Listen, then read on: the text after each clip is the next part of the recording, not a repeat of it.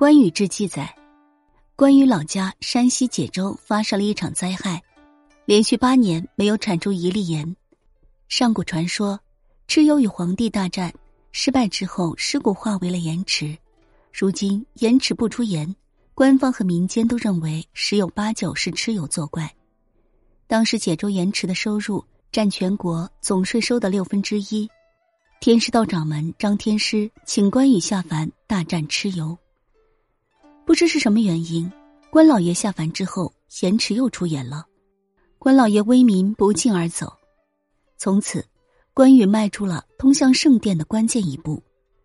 公元一一零四年，宋徽宗以自己的年号为封号，以道教真君作为神职，就封关羽为崇明真君。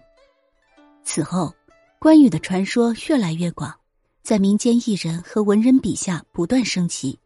以满足百姓对这位盖世英雄的崇拜，英雄就该与众不同。